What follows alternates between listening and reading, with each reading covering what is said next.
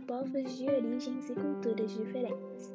O continente europeu pode ser dividido em cinco grandes grupos étnicos: eslavos, germânicos, latinos, gregos e fino-úricos, sendo todos agrupados em um tronco maior chamado de povos indo-europeus, além de grupos étnicos menores.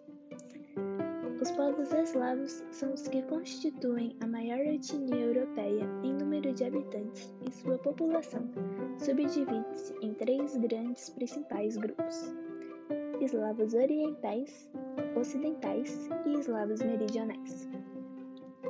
Já a Europa Latina é composta basicamente pelos países mediterrâneos ocidentais: Portugal, Espanha, Itália e França. Esse grupo de países apresenta um tronco linguístico em comum e são os países onde a cultura do Império Romano foi mais forte e marcante. A Europa germânica consiste nos países que sofreram a influência de povos germânicos e da cultura viking, podendo ser chamada também de Europa Central ou Europa do Norte. Os povos finolúgricos são formados principalmente por dois povos, os fínicos e os úgricos. Eles compõem em sua maior parte a etnia da Finlândia, Estônia e Hungria.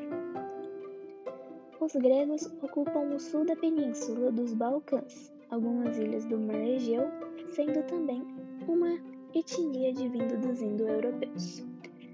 Por fim, os celtas, que constituíram um conjunto de povos sem grande organização política, sendo chamados também de povos gálatas e gauleses, nomes correspondentes a essas etnias adotados pelos romanos. O continente europeu, inclusive, tem atualmente mais de 730 milhões de habitantes.